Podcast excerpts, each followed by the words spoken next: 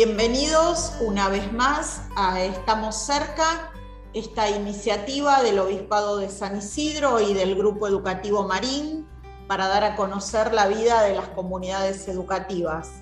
Hoy el padre Maxi ausente con aviso, así que vamos a compartir este momento de cierre del año en el que, bueno, vamos de alguna manera redondeando y cerrando algunos proyectos, vamos a compartir este programa con Gabriela García, que nos acompañó en reiteradas ocasiones para conversar sobre el sentido de nuestras fiestas patrias.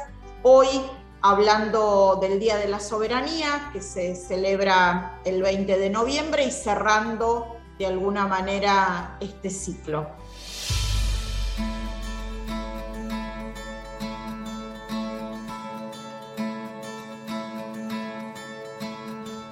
Como anticipamos en nuestra introducción, hoy vamos a conversar una vez más con Gaby García, docente, docente de ciencias sociales y referente del profesorado del Instituto Pedro Poveda, sobre, esta vez sobre una fecha patria bastante más, más nueva, una fecha que se ha incorporado al calendario de nuestras fiestas patrias en, los últimos años y que tiene que ver con el Día de la Soberanía.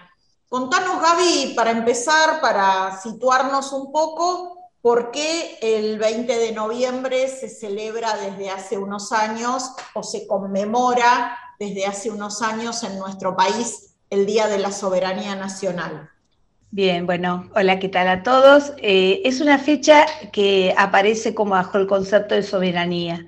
Eh, es un momento en el cual, eh, bajo el momento del gobierno de Rosas, eh, y ante una situación de invasión, porque se dice así, ¿no? En el cual la flota anglo-francesa, eh, y fíjense que no es menor, ¿no? De potencias extranjeras en ese momento, eh, posan los ojos sobre nuestro territorio y especialmente por lo que es una riqueza que es los ríos interiores. Ustedes saben que remontando el río Paraná, el afluente, el río de la Plata, llegan al centro del continente americano y especialmente a, lugares de mucha riqueza para ubicar sus productos. Europa estaba en ese momento y especialmente Inglaterra en plena revolución industrial y venía ideal para poder ubicar sus productos y probar sus barcos cuáles durante mucho tiempo estaban sus barcos de vela y ahora empezaban a tener una prioridad y un lugar los barcos a vapor, lo cual empezaba a tener ese lugar de ríos interiores un canal ideal para poder pasar. Ahí aparece esa necesidad de ubicar sus productos y bueno, eh, ese posar sus ojos no era de, era muy seductor nuestro territorio y no lo hicieron de la mejor manera, sino que pensaron en una invasión. Ya había habido un antecedente eh, también bajo este gobierno en lo que había sido el bloqueo francés al puerto de Buenos Aires, también por la ubicación de lo que tiene que ver con productos. Entonces aparece siempre nuestro territorio mirado desde un lugar de lo comercial. Por eso eh, eh, siempre aparece la geopolítica, ¿no? Cómo nuestro territorio hacia los ojos del extranjero no deja de ser mirado por su riqueza, no solo por las propiedades que tiene nuestro territorio, sino también por su ubicación. Y así fue que en ese momento quieren invadir y no se les ocurre mejor idea acá al gobierno en ese momento, especialmente Mancilla que decide encadenar los barcos. Eso es algo maravilloso porque es defensa del territorio a lo muy argentino en ese momento. Deciden, son 24 lanchones, ¿no? Donde en la zona de donde se unen ahí las costas, en la altura de San Pedro, que podemos ir a visitarlo. Inclusive es un muy lindo recorrido que se ve en las cadenas porque se han... Eh, encontrado y se han puesto a exposición, se han unido las 24 lanchones unidos uno con otro sobre las cadenas para evitar el paso de, esta, de estas eh, fragatas que les dio, la verdad era impresionante, no quiere decir que, vamos a, ser sinceros, eh, obviamente imagínense que toda esta, esta flota está encadenada, pasa y no es que se impidió el paso, obviamente, pero eso hizo que quedaran algunos pertrechos, nosotros obviamente quedamos muy destruidos, eh, quedaron inclusive eh, muchos heridos, muchos muertos, muchas mujeres también que habían luchado porque en ese momento era la defensa de la soberanía. Y a su vez lo que significó para el mundo es cómo un país defiende su territorio y cómo no se les ocurrió mejor idea de unir, las encadenar, encadenarse así los barcos eh, que eran esos lanchones para impedir el paso. Algo importante que tiene en la historia este, este relato, que nosotros lo vemos cotidianamente pasa por nuestras manos porque es el billete de 20, ¿no? El billete de 20 que nosotros es el billete que ha quedado eh, después de las monedas, es el que más comúnmente nosotros lo, eh, lo, usamos y a veces cuando trabajamos con los chicos se los hemos mostrado más de una vez, está atrás y está, eh, muestra un poco parte de nuestra historia. Eh, es un icono, ustedes saben que la construcción de la memoria se trabaja a través de los objetos, y otro objeto muy significativo con esto es el sable de San Martín, y tiene mucha relación de algo que habíamos charlado la otra vez en otra efeméride. San Martín se entera de esta situación, escribe dos cartas donde él expresa en una de ellas eh, la verdad, el repudio por esta situación de injusticia, teniendo en cuenta que San Martín, ¿dónde estaba viviendo? ¿no? Y la relación que había tenido con Inglaterra y con Francia. Esto habla también de cómo una persona que decide estar en el extranjero, las relaciones que tenía con el extranjero y su postura frente a un nacionalismo que nunca abandonó. Recuerden que San Martín, eh, si bien muere eh, en Francia, sus restos y él decide que su corazón siempre traiga y esté acá en Buenos Aires y obviamente sus restos están en la catedral. Pero una de las cosas es el sable de San Martín. Eh, en una de, por eso no solo las cartas de repudio diciendo que esto era injusto, que lo frenen, que, que lo frenen de manera anticipada, que deje este, esta situación para que evitar eh, eh, la muerte y evitar también algo que obviamente iba a tener un, éxito por un lado, porque la superioridad que todos conocemos de lo que ha sido eh, la unión de dos potencias, y una de ellas marítima, porque sabemos lo que es Inglaterra y lo que ha sido en la historia como, como potencia marítima, pero por el otro lado, ¿qué hace San Martín? al reconocimiento de la historia al darle el sable a Rosas por este hecho. En un momento, en su testamento, lo deja bien expresado que eh, al morir desea que el sable sea dado a Rosas, que así de hecho fue, por motivo de la defensa del territorio eh, en este momento, en la vuelta de obligado, producto de la, de la, soberanía, de la defensa de la soberanía sobre el territorio. Fíjense cómo en la historia se cierra esto y cómo hombres se unen a través de un mismo hecho histórico y, lo que significó.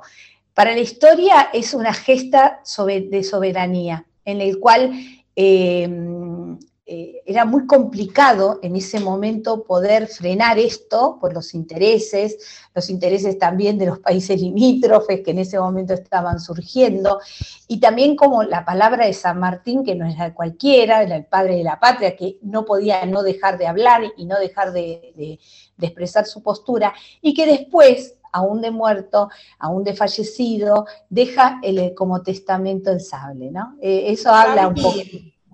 Los argentinos o en el ADN de los argentinos muchas veces se dice eh, que está el exitismo, ¿no? El, exitismo respecto de el deporte, respecto de eh, la cultura. Y sin embargo, por ahí eh, a las generaciones más jóvenes eh, les resulta extraño o, desde dónde podemos nosotros explicar que este Día de la Soberanía lo conmemoramos en torno a una derrota. Es una derrota finalmente la que eh, ese, ese ejército, ese grupo de hombres liderados por por Mansilla, por Brown, finalmente son derrotados y celebramos, conmemoramos la soberanía a partir de una derrota, algo que, insisto, tal vez es un poco ajeno a primera vista al, ADN o a la idiosincrasia de nuestro país. Sí, lo que sí aparece otro concepto paralelo que hoy a lo mejor eh, está en desuso, que tiene que ver con el sostener el honor. ¿No? El honor de defender algo y el concepto de patria, algo que a los argentinos nos ha costado siempre por cómo hemos nacido, cómo hemos, eh, eh, nuestra historia se ha desarrollado.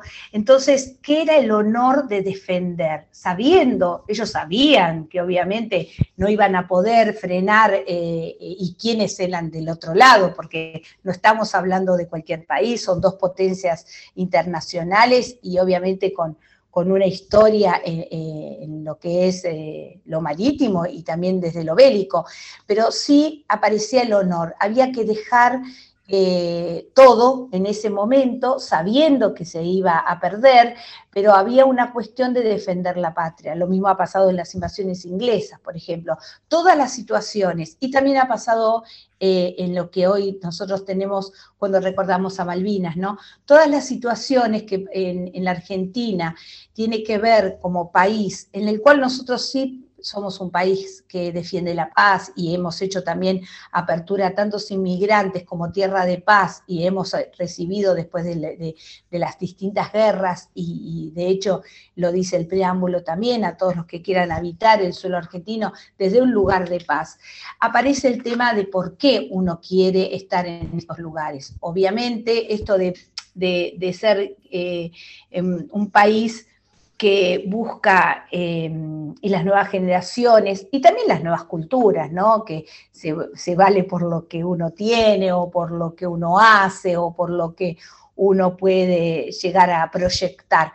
Pero aparece lo colectivo también, que es algo que a lo largo del año, cuando abordamos las efemérides, es la construcción colectiva, ¿no? Que no podemos dejar em, de, de pensar que también lo, observamos en otros de los encuentros, el excesivo individualismo que hay, ¿no?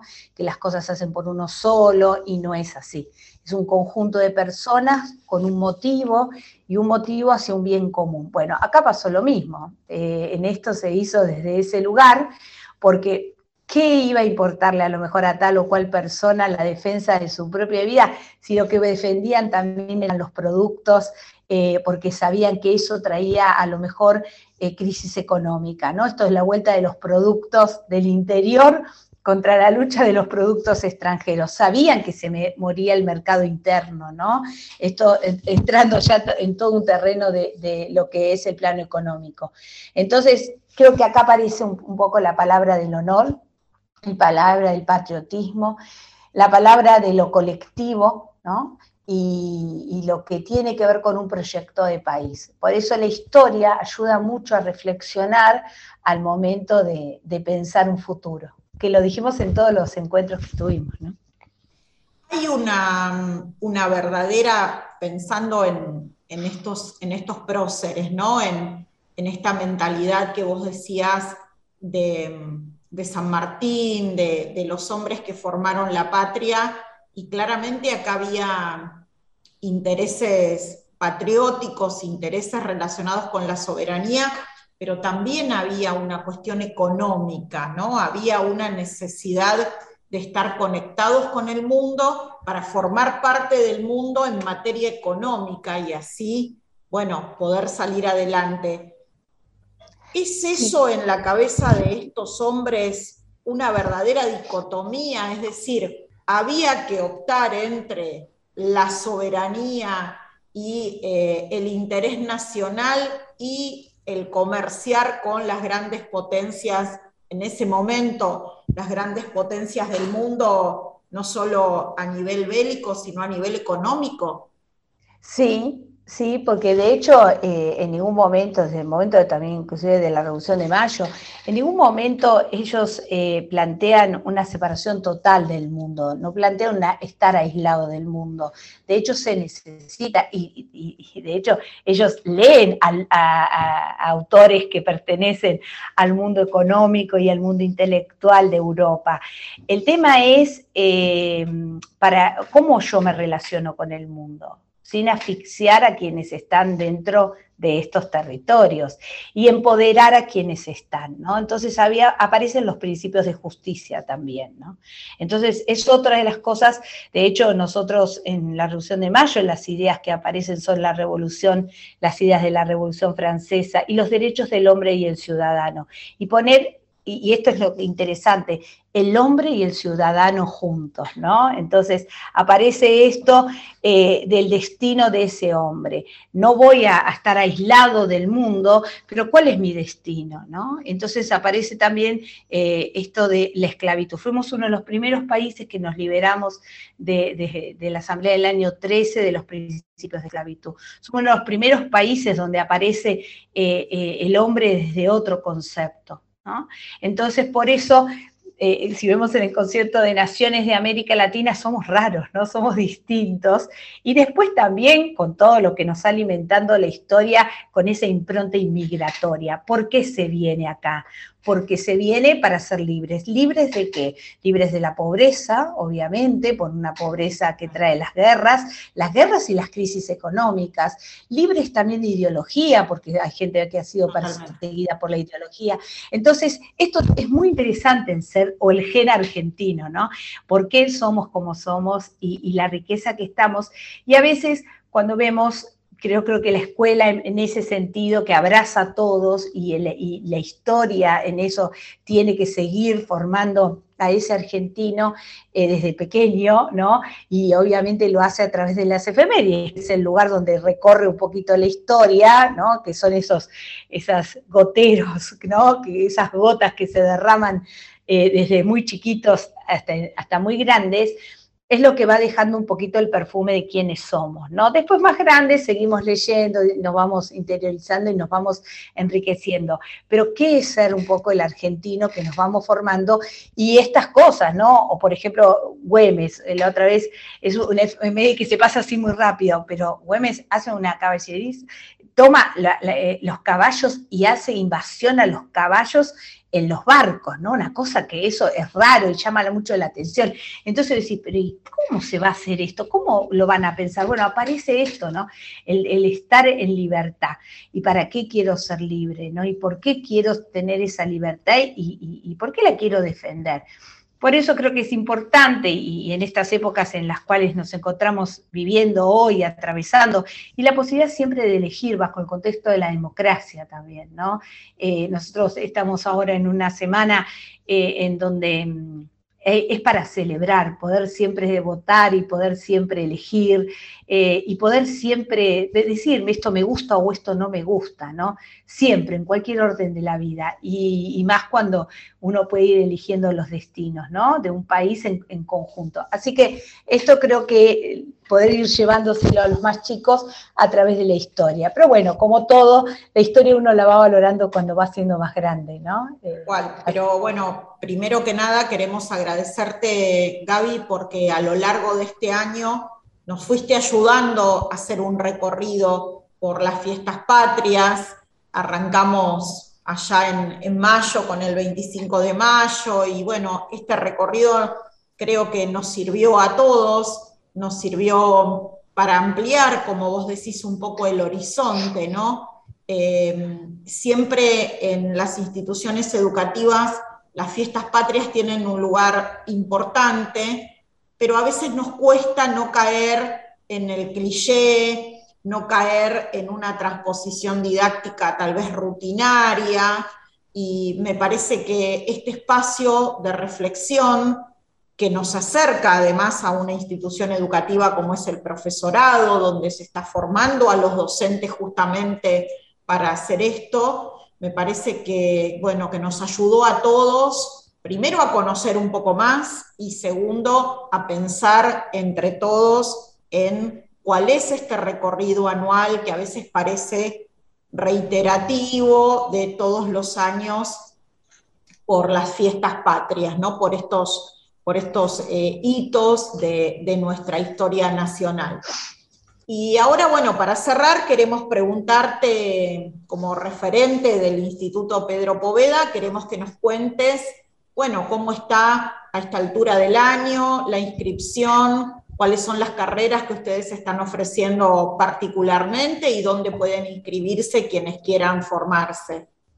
Muy bien, bueno, nosotros eh, estamos eh, en este momento en plena inscripción, eh, abriendo ahí el nivel inicial, el profesorado a nivel inicial, el profesorado de inglés, que tiene un nuevo acento porque permite estar para nivel primario y secundario, que antiguamente no lo era así y ahora tiene esta posibilidad, y también eh, psicopedagogía, ¿no? que es la tecnicatura, con algunos acentos que estamos trabajando, porque bueno, eh, el Instituto Poveda tiene convenio con la Universidad Católica para poder hacer la licenciatura y también la diplomatura en psicopedagogía laboral, y algunas cositas que estamos trabajando para que el nivel inicial también tenga alguna salida con eh, el profesorado de inglés, porque bueno, estamos viendo que eh, muchos de los eh, egresados del de, nivel inicial están necesitando ese, ese plus de inglés, ¿no? Que hoy se ve desde los más chiquitos, y bueno, estamos trabajando en un trayecto para poderle dar el acompañamiento de inglés, que lo están haciendo en casi todos lados,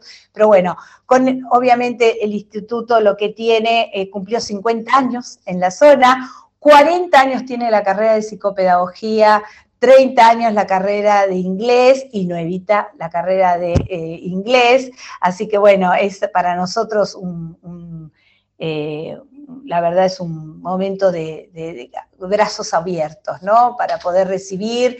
Obviamente la pandemia ha traído sus, momentos de, crisis como a todas las instituciones, pero se vuelve a apostar a la educación una vez más y queremos que, la verdad eh, que entrando a la página del Instituto Poveda eh, podrán de esta manera eh, encontrar y encontrarnos y ofrecemos este encuentro que antes no lo podíamos hacer eh, bajo la no presencialidad, pero nosotros ya estamos presentes y vamos a hacer todas las, materias de las mesas de examen presencial, porque podemos hacerlo, porque estamos en el edificio tranquilos y, y, hemos hecho presencialidad en las materias de práctica y también algunas específicas porque necesitábamos encontrarnos. Hacía dos años que no nos encontrábamos y creo que también les ha pasado a otros institutos. Y Gaby, ¿cómo, es el tema del profesorado de inglés? Es decir, uno, bueno, tiene siempre el preconcepto de que eh, el inglés se certifica, se, se, mide de alguna manera con determinadas certificaciones que quizás a los que somos empleadores nos permite de alguna manera estándar saber cuál es el nivel que alguien tiene respecto de eh, la enseñanza o, el aprendizaje de la, de la lengua. ¿Es requisito previo para el profesorado de inglés que los alumnos o los aspirantes tengan algún tipo de certificación? ¿Se puede ingresar eh, al profesorado sin ningún tipo de certificación del idioma inglés o sin ningún tipo de conocimiento? Sí, se puede ingresar sin certificación y con certificación, pero sí con una base de conocimiento de inglés. Nosotros estamos en una zona, porque obviamente zona norte hay muchos alumnos eh, y alumnas que vienen de colegios con bases de inglés. Pueden venir con bases de hasta bilingües o con exámenes internacionales o no, porque también hay colegios de la zona que tienen ofertas de inglés fuera del bilingüismo, ¿no? Entonces eh, se les hace un, eh, un, encuentro, tanto escrito como, como oral, para ver el nivel, y sobre ese nivel hay recomendaciones, obviamente. ¿Por qué? Porque justo las materias que tiene, eh, especialmente el primer año y el segundo, tiene mucho de fonética y tiene mucho de gramática.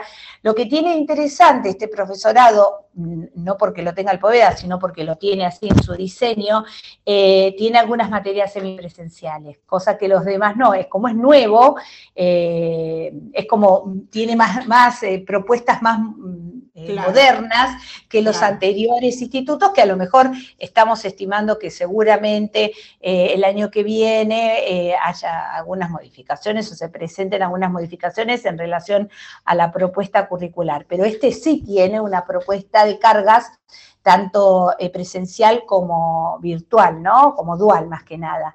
Y lo que tiene es que aborda dos títulos, para nivel primario y nivel secundario, cosa que no, otros institutos, otros, otros títulos no.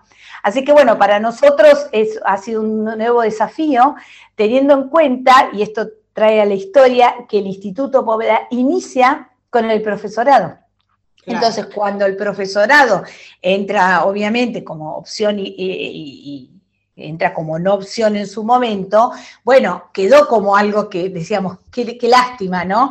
Eh, y esto trae la posibilidad de volver a la historia, volver al origen y volver a la formación que Pedro Poveda quería de formar maestros.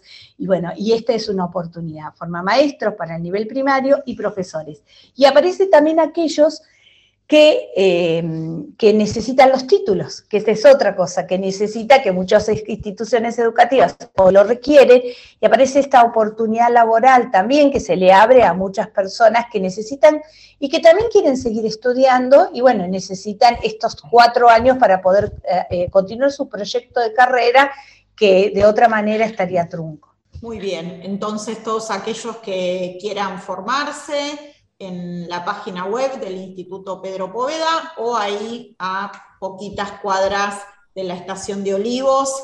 Exacto. Eh, pueden, pueden interiorizarse sobre, sobre estas ofertas. Gracias Gaby, gracias como siempre. Gracias por habernos acompañado durante todo este año y sobre todo, como te decimos siempre, gracias por la pasión que transmitís a la hora de, hablar de la historia y a la hora de hablar de lo que la historia significa para nuestro país. Y en tu nombre, un gran abrazo a toda la comunidad educativa del Instituto Pedro Poveda. Bueno, muchísimas gracias eh, y gracias por esta oportunidad, porque bueno, eh, es una institución que, que quieren mucho a todos, a ustedes también, y bueno, y gracias por esta invitación.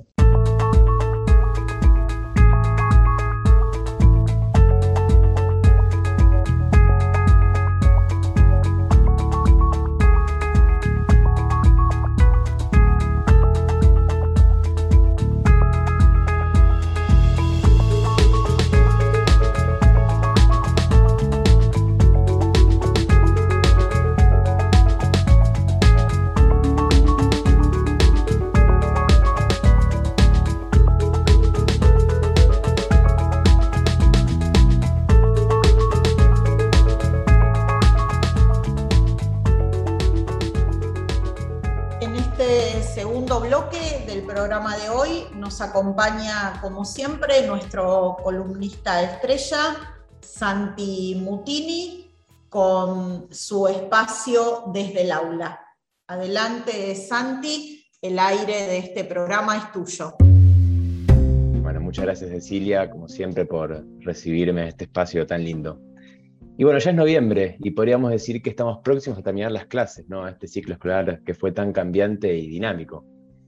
Y en estos momentos es en los que empiezo a pensar el balance de todo lo que fuimos trabajando. Y la verdad es que fueron meses muy duros, muy arduos y de mucho cambio. También de dinamismo e incertidumbre. Pero sin embargo, rescato algunas certezas. La más importante, a mi entender, es que la educación debe ser presencial y es inadmisible su detención en tiempos prolongados y sostenidos. Que los niños estén fuera de las aulas por un año es pararle el reloj que tienen. Por otro lado, hemos comprendido nuevamente la importancia de la unión familia-escuela. Reafirmar esos lazos es indispensable para ayudar a crear un mejor ambiente y clima de trabajo y de experiencia para ello. Y por último, ¿no? otra certeza que me llevo es que este tiempo nos llevó a ser más comprensivos y a aprender a escuchar mejor. Porque como dije en otra misión, hoy más que nunca, los niños necesitan ser escuchados. Espero que este tiempo que resta pueda servirnos a las escuelas como un tiempo de disfrute y aprendizaje, porque el esfuerzo que hemos realizado en todos los colegios ha sido inmenso. Muchas gracias y que anden muy bien todos. Gracias Santi por ayudarnos una vez más a reflexionar sobre lo cotidiano del aula y sobre lo cotidiano de nuestra tarea de educar.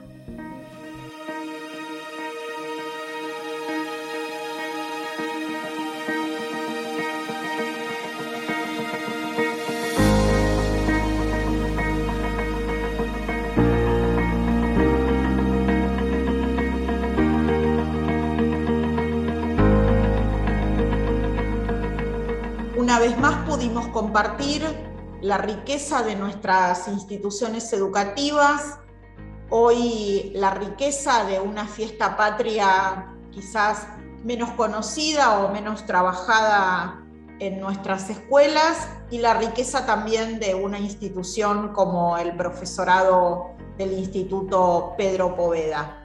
Somos Nacho Insaurraga, Maxi Kursinovic, Cecilia Vallés y estamos cerca.